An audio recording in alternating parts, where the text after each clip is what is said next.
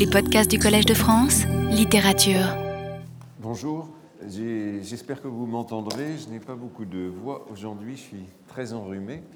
Euh, J'ai failli renoncer à venir vous voir, mais.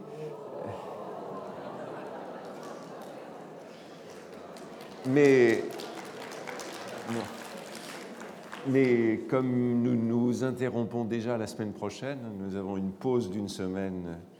Euh, et il m'a semblé que deux séances de suite euh, d'absence auraient été gênantes. Je parlais la dernière fois du livre de Montaigne comme euh, registre de vie. Hein. C'était le premier sens de cette écriture de vie que nous analysions hein, comme rôle, comme catalogue, comme liste de chimères ou de fantasmes. C'était ainsi qu'il le présentait. Nous regardions, à la fin du cours de la semaine passée, nous regardions le chapitre de l'oisiveté de 8, où il décrivait cette écriture, cette écriture donc du registre, comme une façon de discipliner les fantasmes et de trouver une règle de vie. L'écriture de vie, c'est une règle de vie. Et je voudrais revenir sur ce passage que j'analysais un peu rapidement la semaine passée. Euh, c'est la seconde partie de ce court chapitre, hein, euh, après une comparaison. Dernièrement, que je me retirais chez moi, délibérer autant que je pourrais, ne me mêler d'autre chose que de passer en repos et à part ce peu qui me reste de vie, il avait 38 ans à ce moment-là, il me semblait ne pouvoir faire plus grande faveur à mon esprit que de le laisser en pleine oisiveté, s'entretenir soi-même et s'arrêter et rasseoir en soi. Ce que j'espérais qu'il peut, mais oui, faire plus aisément, devenu avec le temps plus pesant et plus mûr. Montaigne fait donc allusion à sa retraite hein, de 1571. Et je crois, je ne sais plus si j'ai cité la semaine dernière, euh, l'inscription latine qu'il a fait apposer à ce moment-là dans sa librairie, dans la tour et dans la bibliothèque, où il disait qu'il entendait se consacrer à la liberté, la tranquillité au loisir libertas, tranquillitas, otium. Ce sont les termes qu'on trouve ici. Hein. Euh, le repos, la tranquillité, l'oisiveté,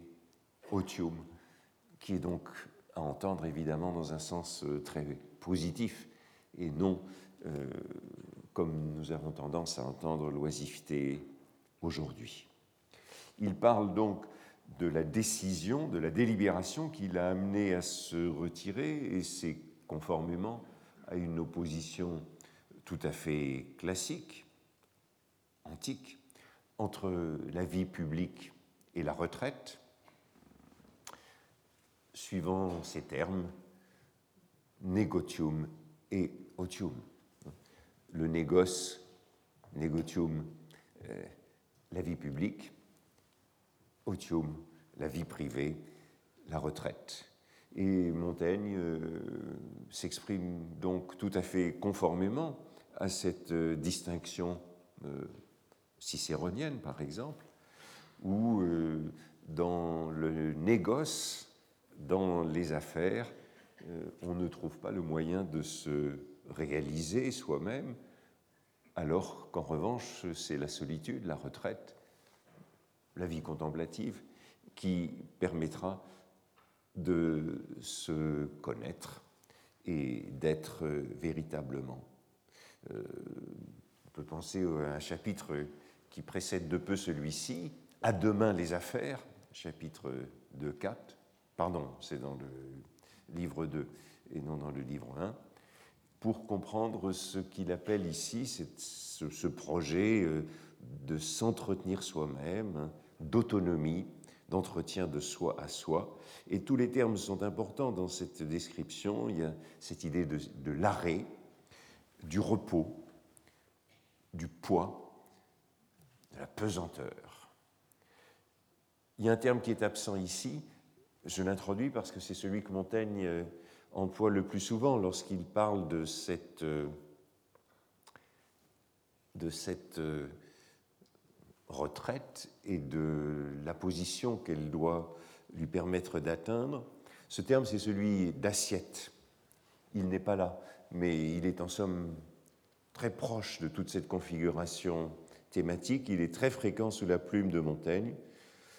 Chercher son assiette dans un monde qui est euh, en branle, dans un monde qui est celui de l'agitation.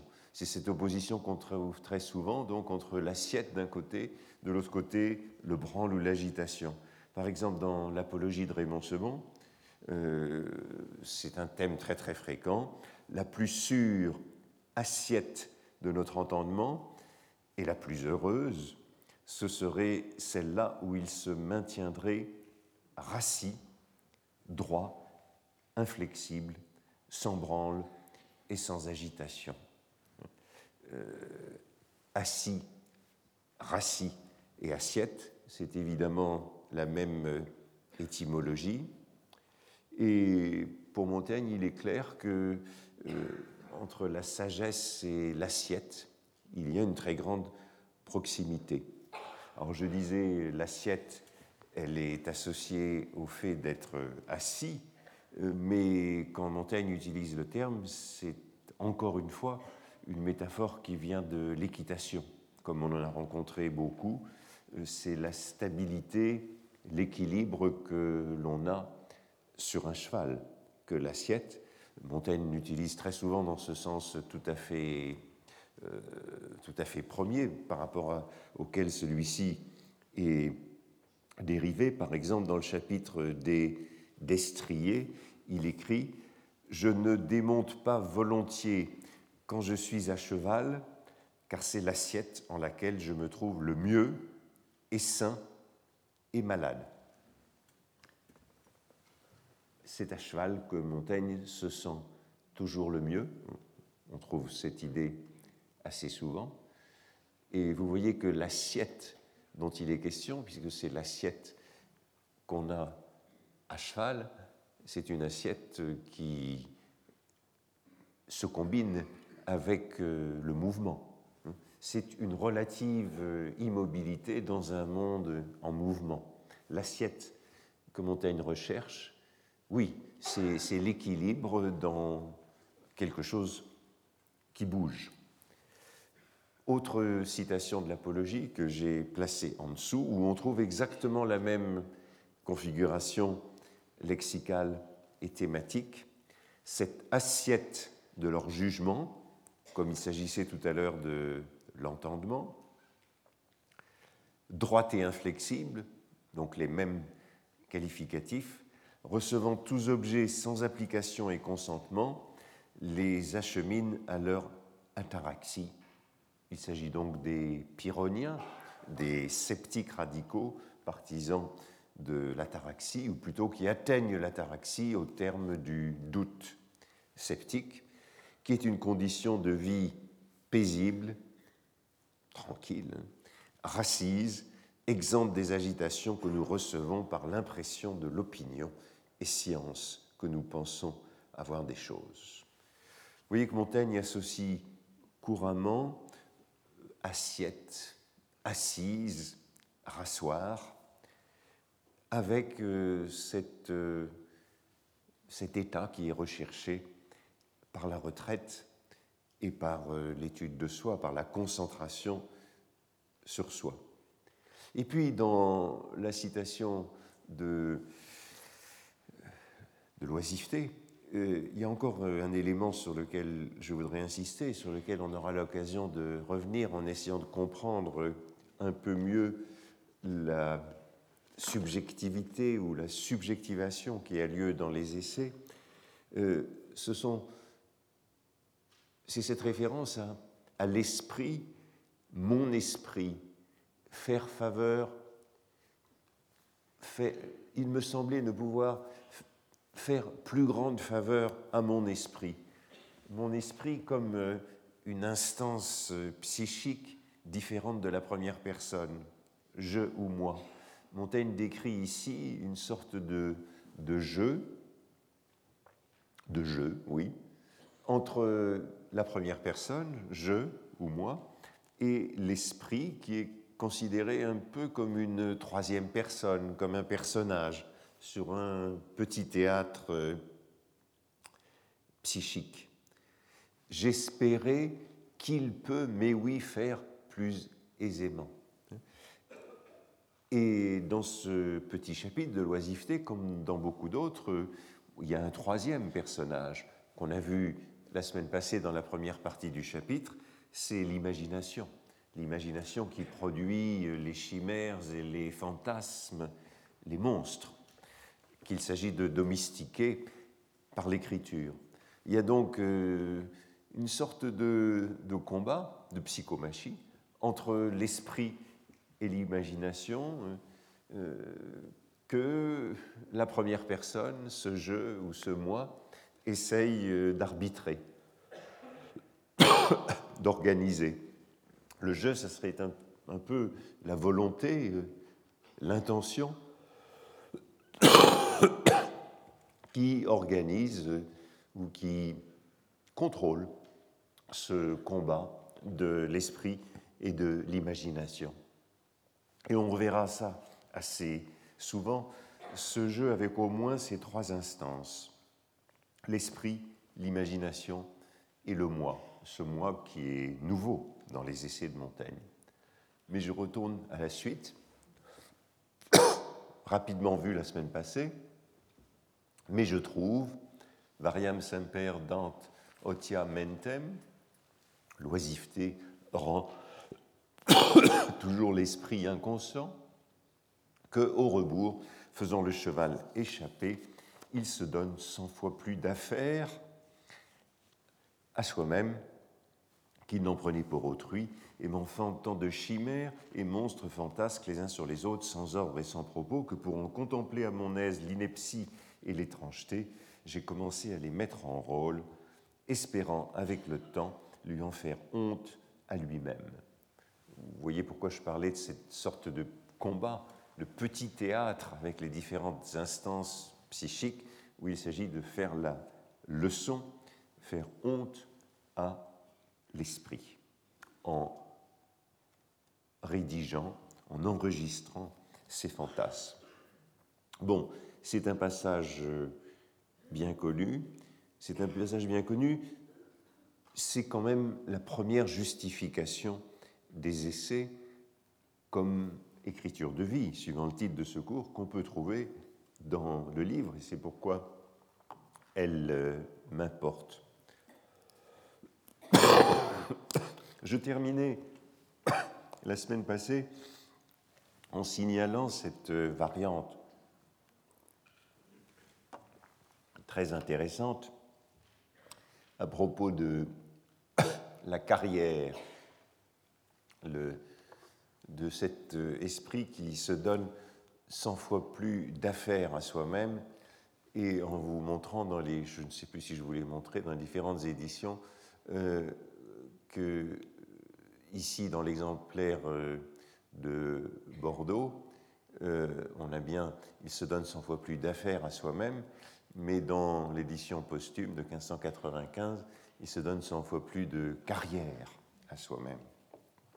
Et cette carrière, disais-je, je crois, pour finir, la semaine passée, eh bien, c'est la carrière de l'équitation, encore, c'est la carrière du cheval échappé, c'est encore la carrière de l'assiette.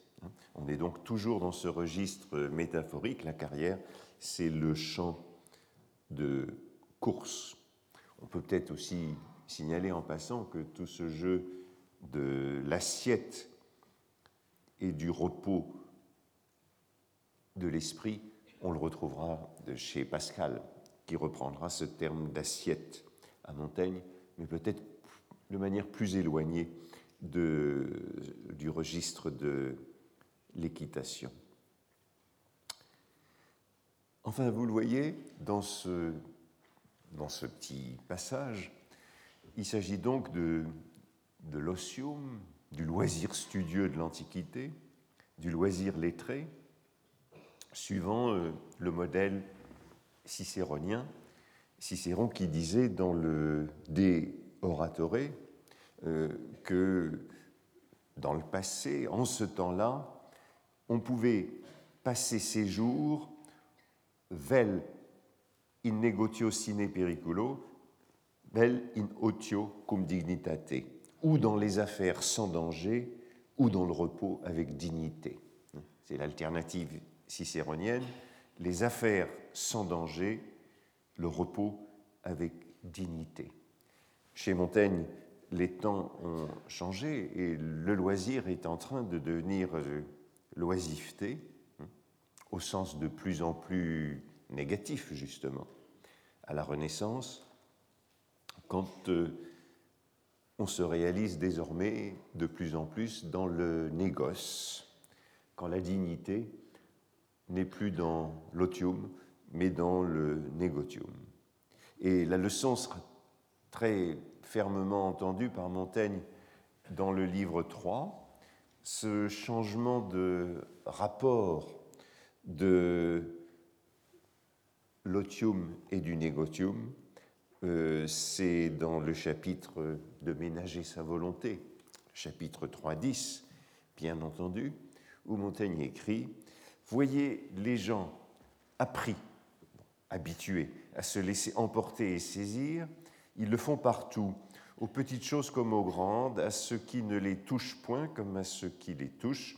Ils s'ingèrent indifféremment où il y a de la besogne et de l'obligation, et sont sans vie quand ils sont sans agitation tumultuaire. Toujours cette agitation euh, qui est, euh, pour Montaigne, euh, ce qui est à conjurer par la retraite ou par l'écriture tumultuaire, pleine de troubles. In negotiis sunt negotii causa, dans il ne cherche la besogne que pour embesognement. Montaigne traduisant cette euh, sentence de Sénèque.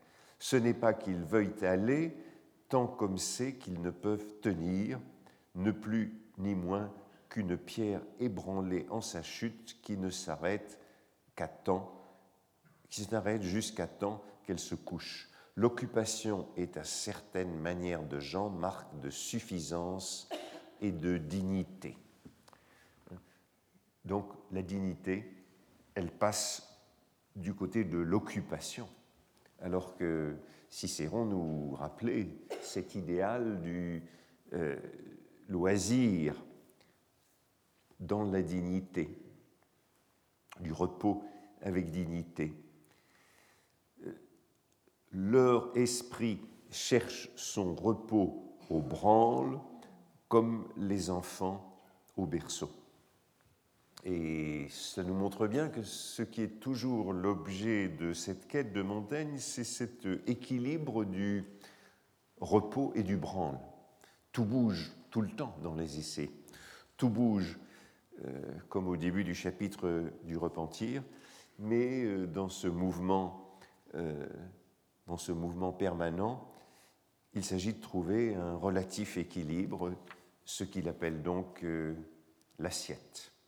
Et tout au bout des essais, c'est vraiment dans les toutes dernières pages d'une addition tardive du chapitre de l'expérience, euh, on trouve encore ceci, c'est un passage connu, nous sommes de grands folles, il a passé sa vie en oisiveté, disons-nous, je n'ai rien fait aujourd'hui.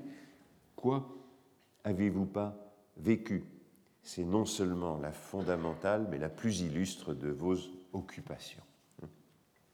Et vous voyez qu'il y a toujours cette dialectique de l'oisiveté et de l'occupation, et euh, avec la quête de ce juste équilibre qui peut donc être atteint, et c'est ce, qu'on trouve dans, cette première justification de l'écriture, dans De l'oisiveté, par, euh, par l'écriture, euh, par le registre, par l'enregistrement des chimères auxquelles donne lieu la solitude.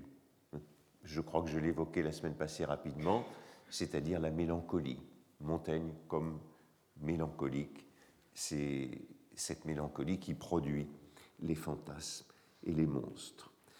Ainsi, la notation, ce qu'il appelle dans ce chapitre la mise en rôle, la mise en rôle, l'enregistrement des fantaisies et des fantasmes, c'est le chemin vers euh, l'otium cum dignitate, le repos dans la dignité. Euh, c'est euh, la discipline de l'esprit comme ascèse contre la mélancolie, contre le démon de midi. Alors est-ce que c'est une découverte? Est-ce que c'est un élément euh, nouveau chez Montaigne que ce rôle attribué à l'écriture dans la retraite? La retraite doit être accompagnée euh, d'écriture pour être euh, féconde et menée à la tranquillité plutôt qu'à l'agitation tumultuaire. Non, chez Cicéron, euh, chez Sénèque, il était déjà question d'écriture, mais il était question d'écriture de lettres. C'était les lettres qui jouaient ce rôle, les lettres familières, la correspondance permettait de méditer sur euh, ce qui avait lieu dans la solitude. Les essais se substituent aux lettres que Montaigne ne pouvait pas envoyer, faute de disposer du correspondant idéal à qui il les aurait adressées. Et c'est ce qui est énoncé assez clairement dans un passage du euh, chapitre Considération sur Cicéron, et Montaigne commente précisément les lettres de Sénèque et de Cicéron, en disant euh, ces lettres de Sénèque et de Cicéron, bon, il est probable qu'ils les écrivaient non seulement à leurs correspondants, comme lettres familières et comme ascèse et comme discipline, mais qu'ils avaient aussi un souci de postérité. Donc c'était ambigu ces lettres, puisqu'à la fois euh, c'était des lettres euh, qui étaient une discipline et une ascèse, mais on ne peut pas ignorer qu'elles avaient euh, un souci de postérité. Et Montaigne écrit à ce propos, c'est une addition de 1588 à propos de ce petit commentaire sur les lettres de Sénèque et de Cicéron. Sur ce sujet des lettres, je veux dire ce mot, que c'est un ouvrage auquel mes amis tiennent, estiment que je puis quelque chose. Et puis l'addition se prolonge, hein. comme souvent, une addition B suscite une addition C, postérieure à 1588, et eussent pris plus volontiers cette forme à publier mes verbes, encore une fois, les verves, les fantaisies, les caprices, si j'eusse eu à qui parler. Il me fallait, comme je l'ai eu autrefois, allusion vraisemblable à la Boétie, à son ami la Boétie, un certain commerce, relation, qui m'attira, qui me soutint et souleva. Car de négocier, vous retrouvez ce terme, négocier, Ici, l'otium, c'est la solitude, le fait même de correspondre dans l'otium, comme faisaient Sénèque et Cicéron, c'est passer au commerce, à la relation. Car de négocier au vent, négocier au vent, avoir une correspondance imaginaire, comme d'autres, je ne saurais que de songes ni forger des vains noms à entretenir en choses sérieuses. Ennemi juré de toute falsification. Montaigne envisage donc euh, la possibilité d'écrire des lettres imaginaires. Mais ces lettres imaginaires n'auraient pas satisfait euh, ce rapport à l'autre qui est indispensable dans la lettre, puisque c'est auprès de l'autre qu'on cherche à justifier et à comprendre ce qui a lieu. Juste et de mesurer de toute falsification. Juste était plus attentif et plus sûr, ayant une adresse forte et amie. Au fond, Montaigne souligne, suggère que les essais auraient été plus soignés, attentifs, s'ils avaient pu prendre la forme de lettres adressées à un ami fort, que je ne suis regardant les divers visages d'un peuple. Son public, dans sa diversité, ces divers visages d'un peuple. Et suis déçu s'il ne m'eût mieux succédé, c'est-à-dire, à moins que je ne me trompe, cela m'aurait mieux réussi. Les essais auraient été plus réussis s'ils avaient eu cet interlocuteur. Registre, dont on a parlé la dernière fois, hein, ce terme de registre fréquent dans les essais, les essais décrits comme registre. Aujourd'hui, donc, nous rencontrons ce nouveau terme de rôle, rôle, hein, mettre en rôle les fantasmes. Tous ces termes sont administratifs, juridiques ou comptables. Le rôle, c'est un papier roulé, c'est un rouleau de papier sur, lequel on inscrit une liste, une énumération, un catalogue. Et c'est comme ça que Montaigne pouvait utiliser dans De l'oisiveté l'expression mettre en rôle les fantasmes.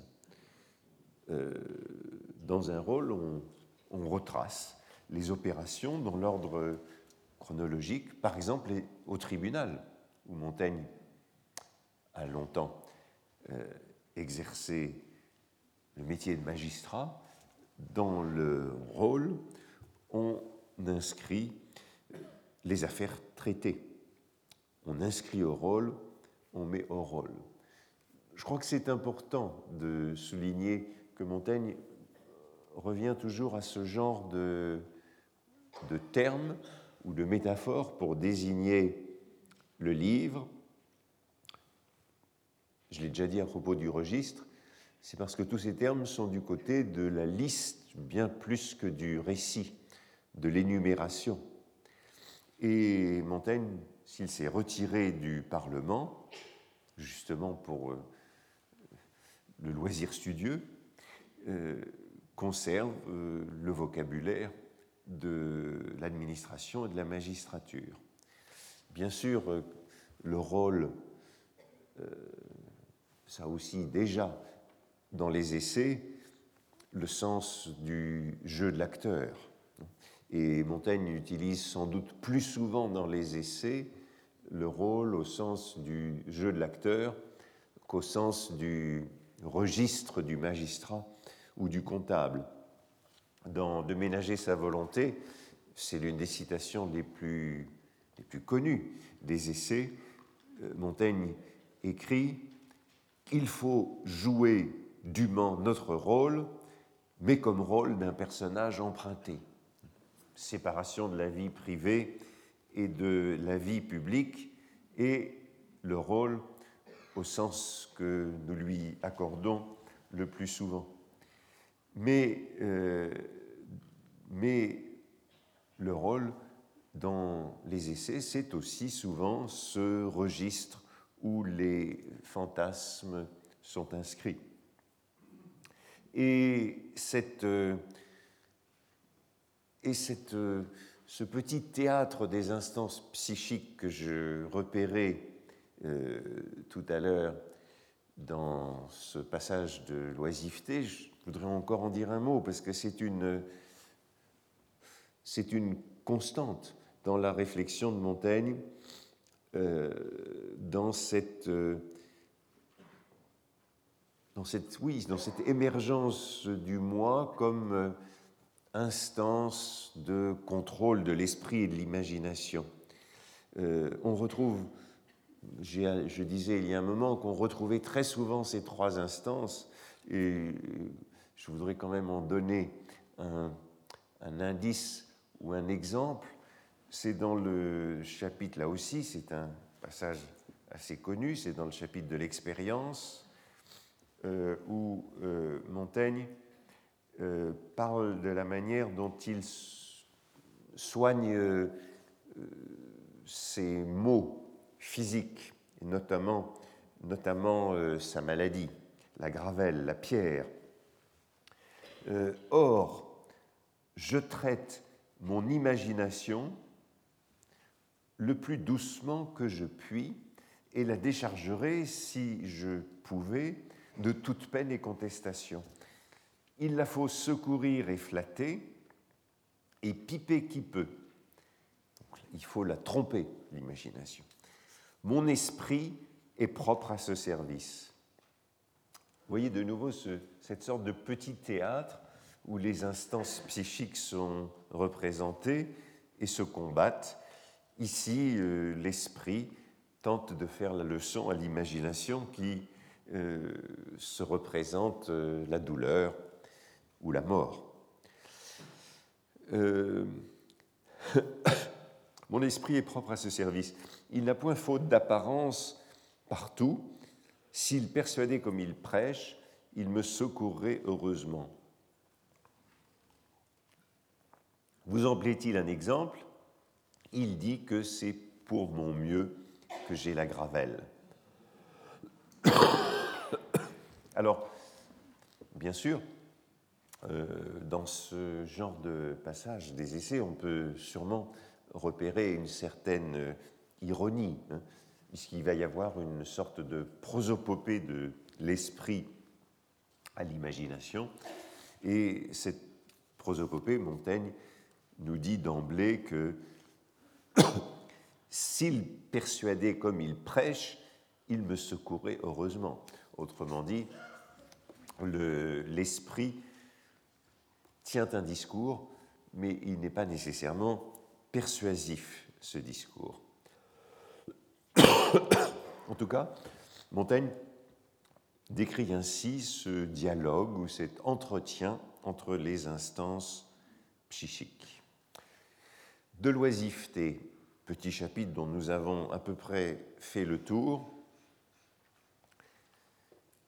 présentant le livre comme une sorte d'adjuvant, d'aide pour la retraite, permettant euh, dans la retraite euh, euh, de trouver, de trouver la sagesse et non la folie alors que se laisser aller au fantasme que suscite la solitude, c'est le chemin de la folie. Donc l'écriture aide à aller vers la, vers la sagesse. Première justification qu'on peut trouver du projet, elle n'est en vérité nullement démentie par la suite, et on la retrouvera jusqu'au bout. Et je voudrais vous donner un exemple qui est dans une addition. Oui, c'est bien dans une addition de l'exemplaire de Bordeaux, donc c'est un exemple tardif, où dans le chapitre du démentir, euh, Montaigne revient sur ce type de justification du projet d'écriture. Au fin de ranger ma fantaisie à rêver même par quelque ordre et projet, et la garder de se perdre et extravaguer au vent,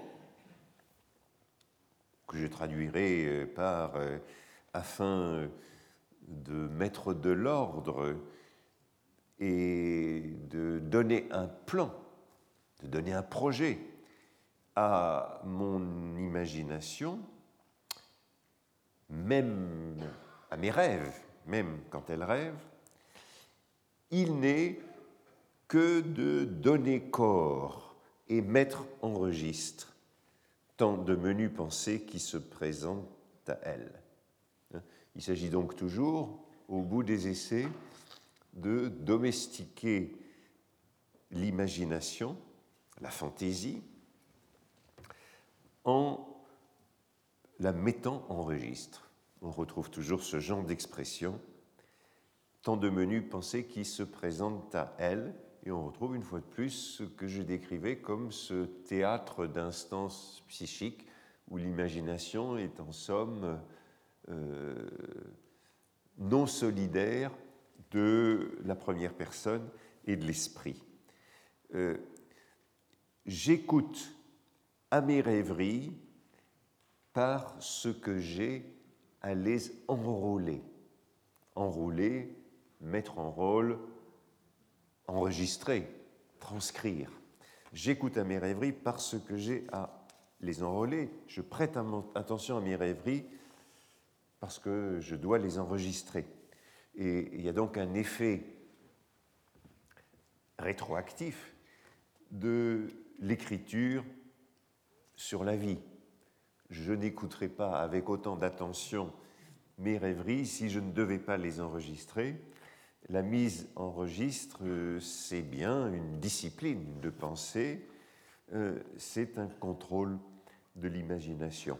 Donc jusqu'au bout, c'est bien de cette façon que Montaigne justifie euh, les essais avec cette dialectique qui est instaurée dans ce petit passage, puisque non seulement il s'agit de les enregistrer, mais on les écoute d'autant mieux qu'il s'agit de les enregistrer. Mais il y a aussitôt une autre justification qui est donnée à l'écriture dans ce passage, sur laquelle je n'insisterai pas aujourd'hui, quant à quand, quand deux fois, combien de fois, étant Marie contrariée par quelque action que la civilité et la raison me prohibaient de reprendre à découvert, m'en suis ici dégorgé, non sans dessein, de publique instruction. Vous voyez qu'il y a une autre finalité qui est ici donnée comme concurrente à cette écriture, ben, c'est euh, l'instruction publique. Donc c'est une finalité qui sort de l'édification de soi, de la constitution de soi, pour aller vers l'instruction d'autrui. Et euh, on est bien pris ici dans ce double mouvement des essais à la fois euh, discipline personnelle, écriture de soi et pour soi, pour la constitution de soi, et puis aussitôt ici ce dessin public. Mais nous n'allons pas insister sur cet aspect des choses aujourd'hui et en ce moment. Ainsi, on en restera à l'idée qu'écrire la vie, c'est tenir registre, mettre en rôle, comme il le dit ici, enrôler son imagination pour la discipliner, pour trouver son assiette, pour obtenir une certaine stabilité dans le désordre. Auprès de registres, de rôles sur lesquels, termes sur lesquels j'ai insisté, on pourrait en introduire un troisième, celui de contrôle. Contrôle. C'est encore un mot cher à Montaigne que celui de contrôle. Qu'est-ce que c'est qu'un contrôle? Ben, C'est un registre qui est tenu en double. Le contrôle, c'est celui qui sert à vérifier le rôle. Le contrôle, registre servant à vérifier l'autre registre appelé le rôle. Contrôler, c'est inscrire sur un contrôle. Montaigne emploie beaucoup ce terme de contrôle. Et quand Montaigne parle de contrôle, on ne peut pas oublier ce sens euh, propre du mot qui le rattache à la double écriture, l'écriture seconde. Il y a plusieurs années, euh, c'est dans le chapitre de l'exercitation qu'on va regarder très bientôt, non pas la semaine prochaine, mais dans 15 jours, euh, il y a plusieurs années que je n'ai que moi pour viser à mes pensées, que je ne contrôle et étudie que moi. Contrôle et étudie que moi. Contrôle doit prendre ici euh, ce sens que je décrivais tout à l'heure. c'est le l'enregistrement euh, double qui, vérifie, qui vérifie que je ne contrôle et étudie que moi. Et si j'étudie autre chose, c'est pour soudain le coucher sur moi ou en moi, pour mieux dire. Ou dans le chapitre de 17, c'est-à-dire dans le chapitre de la présomption, lors du premier autoportrait qu'on trouve dans les essais, chacun regarde devant soi, moi je regarde dedans moi. Je n'ai affaire qu'à moi, je me considère sans cesse, je me contrôle, je me goûte. Je me contrôle, ayant toujours cette idée donc d'un double, d'une double, euh, d'une double écriture, d'un double registre. Ou dans ce passage du début du chapitre du repentir, très intéressant aussi par l'utilisation de ce, mot contrôle, renvoyant ce, ce double registre, il faut accommoder mon histoire, mon histoire, c'est-à-dire le livre, l'écriture.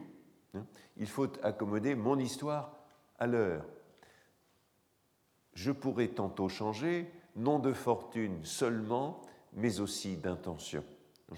Euh, au début du chapitre du repentir, Montaigne insiste beaucoup sur le fait que tout bouge dans tous les sens et vous retrouvez ce jeu souvent rencontré déjà ici entre la fortune et l'intention, le conseil et l'événement, fortune et intention, événement et conseil. C'est un contrôle de divers et muables accidents et d'imagination irrésolue. Oui, la fortune, ce sont de, des divers et muables accidents, donc du côté de la fortune, tout bouge, ce sont divers et muables accidents, et puis du côté de l'intention, ben, là aussi, euh, bouge, puisque ce ne sont jamais qu'imagination irrésolue, et quand il y est chez, contraire.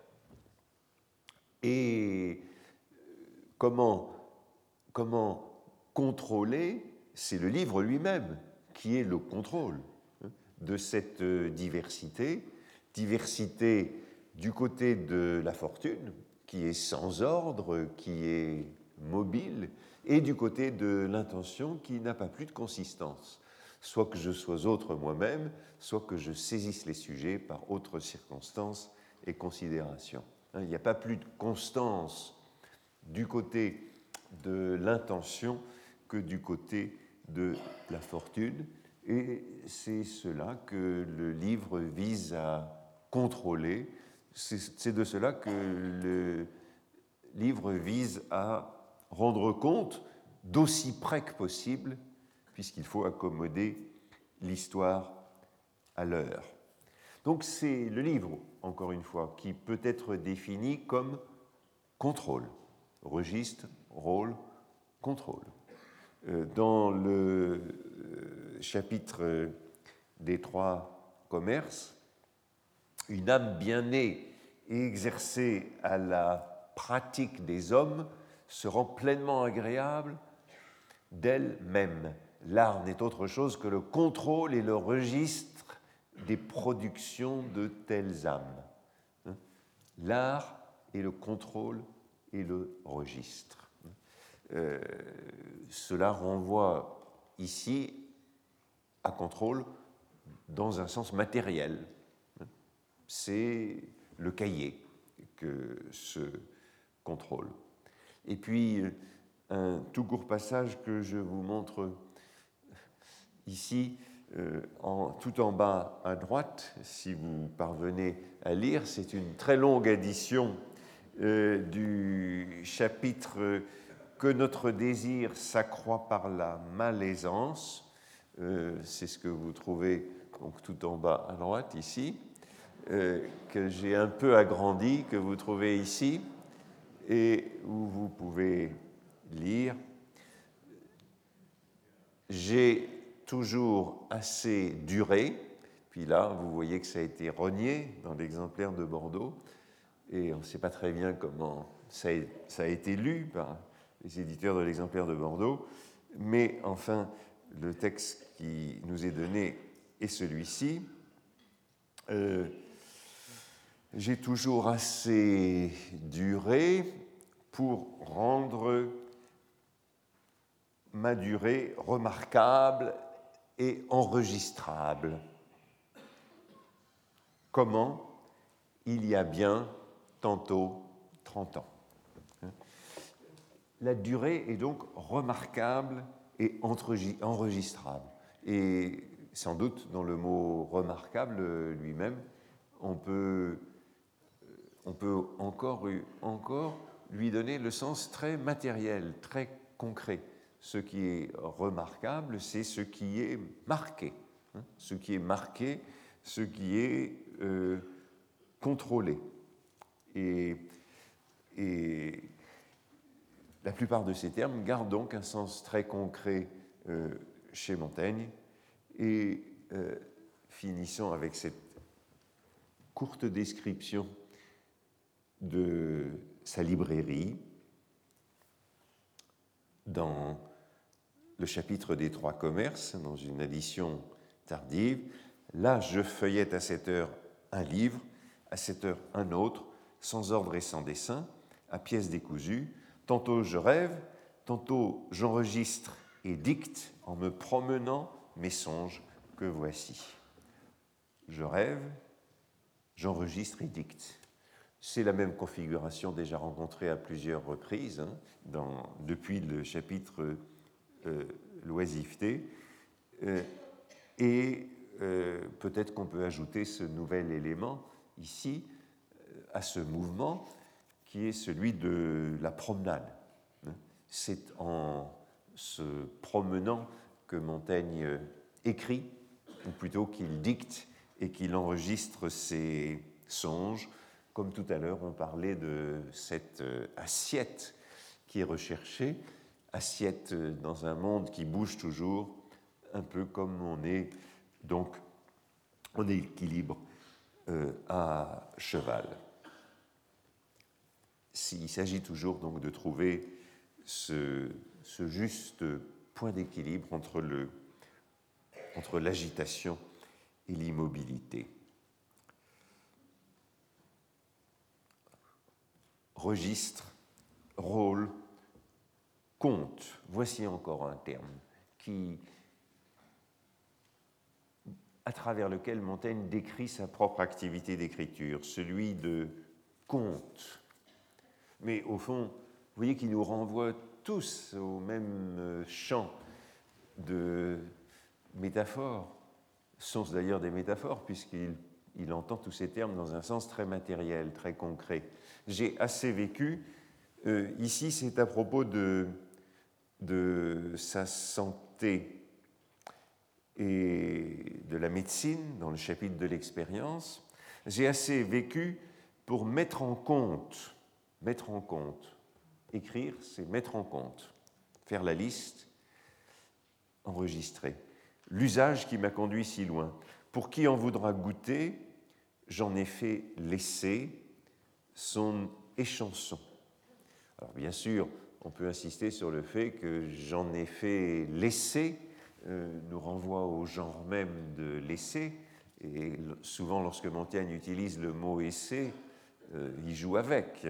C'est ambigu. Euh, pour mettre en compte l'usage qui m'a conduit si loin, comme il évoquait tout à l'heure cette durée remarquable de plus de 30 ans, j'en ai fait l'essai, donc j'ai servi des chansons. En voici quelques articles, comme la souvenance me les fournira. Hein, dans le chapitre de l'expérience, ça sert donc à introduire les passages sur sa santé et sur la médecine. Euh, et puis, addition de l'exemplaire de Bordeaux, je n'ai point de façon qui ne soit allée variant selon les accidents, mais j'enregistre celle-ci, celle que j'ai plus souvent vue en train, qui ont eu plus de possession en moi jusqu'à cette heure. Vous voyez comment enregistrer est tout à fait synonyme de mettre en compte.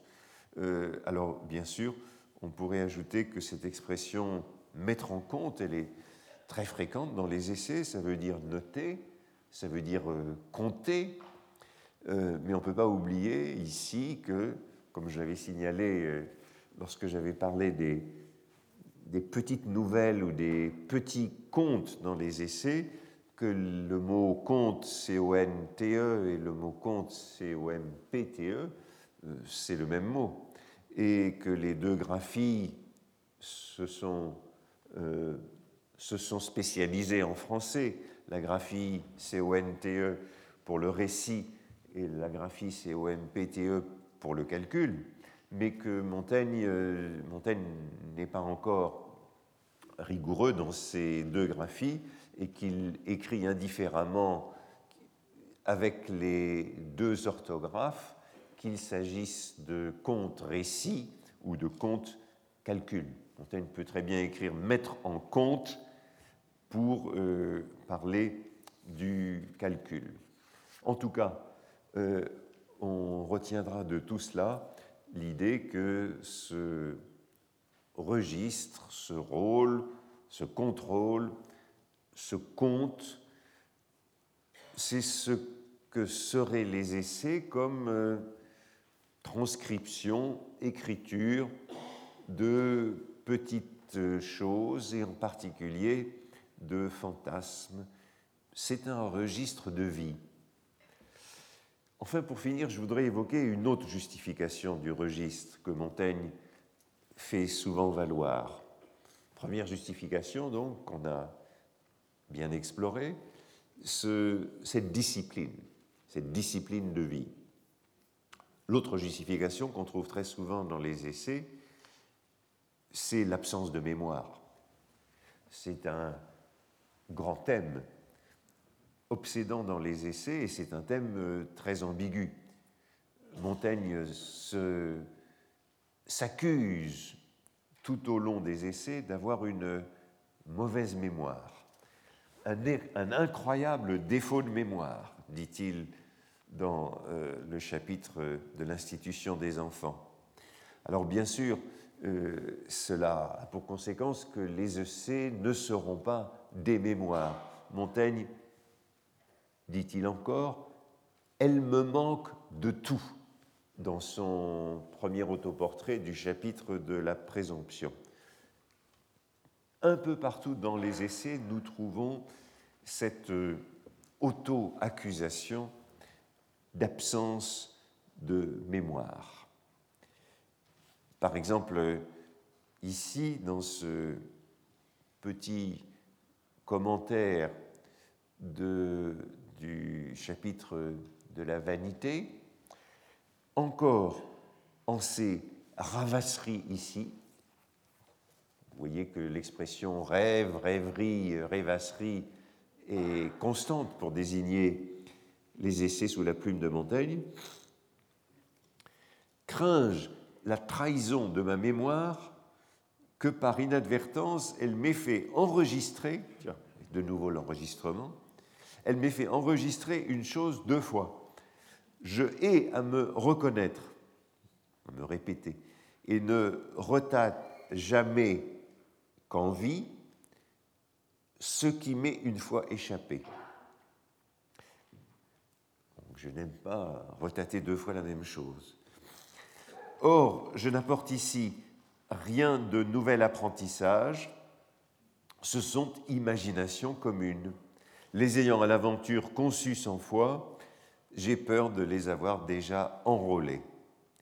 Bon, je ne comptais pas vous citer ce passage pour l'enrôlement et l'enregistrement, mais vous voyez que c'est encore là. Je comptais vous le citer pour la mémoire, pour le défaut de mémoire. La redite est partout ennuyeuse, ma mémoire s'empire cruellement tous les jours. Cette euh, accusation est donc permanente dans les essais, mais on doit souligner que Montaigne en tire bénéfice. Euh, d'une certaine façon, euh, d'une certaine façon, c'est une excuse pour justifier que les essais ne soient pas des mémoires, et c'est constamment dans les essais une excuse pour justifier l'honnêteté de Montaigne. Dans De l'utile et de l'honnête, Montaigne dit euh, N'ayant pas de mémoire, euh, euh, je ne peux pas mentir, puisque j'aurais oublié ce que j'ai dit à l'un et à l'autre. Donc, ce qui est présenté comme une faiblesse est aussi, a aussi pour résultat une vertu, une vertu tout à fait singulière. Par exemple, dans le petit chapitre du livre 1 des menteurs, le chapitre des menteurs, c'est un chapitre sur la mémoire et qui commence ainsi. Il n'est homme à qui il siège si mal de se mêler de parler de mémoire, car je n'en reconnais quasi, quasi trace en moi, et ne pense qu'il y en ait au monde une autre si monstrueuse en défaillance. J'ai toutes mes autres parties villes et communes, mais en celle-là, je pense être singulier et très rare, et digne de gagner par là nom et réputation. C'est donc un aveu très ancien, puisqu'on est là au début du livre 1, et aussitôt on voit qu'il y a un bénéfice secondaire à n'avoir pas de mémoire, c'est que cela de vices, comme euh, le mensonge. Euh, Montaigne aussi, euh, au fond, justifie souvent qu'il qu'il n'ait pas été aliéné par l'éducation grâce au fait qu'il n'ait pas eu de mémoire.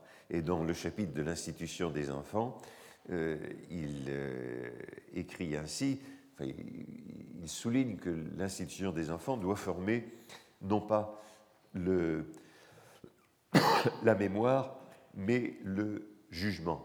C'est ainsi que l'écriture, sous sa forme de registre, de rôle, de mise en compte, se justifie aussi par le défaut de mémoire. La notation, elle vise à remédier à la mauvaise mémoire. Par exemple, à propos de ces de ces maladies, de ces ennuis de santé, dans le, chapitre de l'expérience, déjà évoqué il y a un moment, euh, Montaigne parle de l'écriture comme aide-mémoire. À faute de mémoire naturelle, j'en forge de papier. Et comme quelque autre symptôme, quelque autre nouveau symptôme survient à mon mal, je l'écris. Donc il tient une sorte de journal de sa maladie, d'où il advient qu'à cette heure, étant quasi passé par toutes sortes d'exemples, si quelque étonnement, quelque trouble me menace, feuilletant ces petits brevets décousus, comme des feuilles sibyllines, je ne faut plus de trouver ou me consoler de quelques pronostics favorables en mon expérience passée. Euh, alors il ne s'agit pas de l'écriture des essais cette fois-ci, Montaigne ne renvoie pas aux essais, mais renvoie à l'écriture de ces petits brevets comme des fiches tenues sur la maladie qui permettent de reconnaître euh, à partir d'une nouvelle crise euh, la, la, suite de l'évolution du mal. Et Montaigne a une très grande admiration pour cette écriture quotidienne. Je finirai, puisqu'il est l'heure, par l'éloge de son père qu'on trouvera dans le chapitre du livre 1 d'un défaut de nos polices, 1.35, très court chapitre où il ajoute un éloge de son père qui tenait registre des négoces du ménage registre du négoce du ménage. Et son père tenait, dit-il, un papier journal à insérer toutes les survenances de quelques remarques et jour par jour les mémoires de l'histoire de sa maison. Fin de la citation. Usage ancien que je trouve bon à rafraîchir, chacun en sa chacunière, et me trouve un sot d'y avoir failli. Il faut donc tenir registre de l'activité de la maison, des négoces du ménage, on sait qu'il y a un livre de raison du domaine, un livre de raison de Montaigne qu'il a tenu dans, un, dans l'éphéméris historica de Beuter. Il, il on le trouve dans les éditions des essais et il, y inscrit les faits importants de sa vie à leur date, mais c'est évidemment très peu de choses comparé à ce journal de son père. Mais terminons en disant qu'il y a donc non seulement cette discipline euh, du loisir, mais également cette dimension d'aide-mémoire, écriture de vie, au sens où, idéalement, comme celle de son père, elle devrait euh, accompagner la vie. Et après tout, il y a le journal de voyage, qu'on n'a pas encore évoqué ici, mais c'est peut-être euh, l'écriture de vie au sens propre la plus fidèle de Montaigne, mettant en scène la quotidienneté de cette existence. Merci, et donc euh, nous n'avons pas cours la semaine prochaine.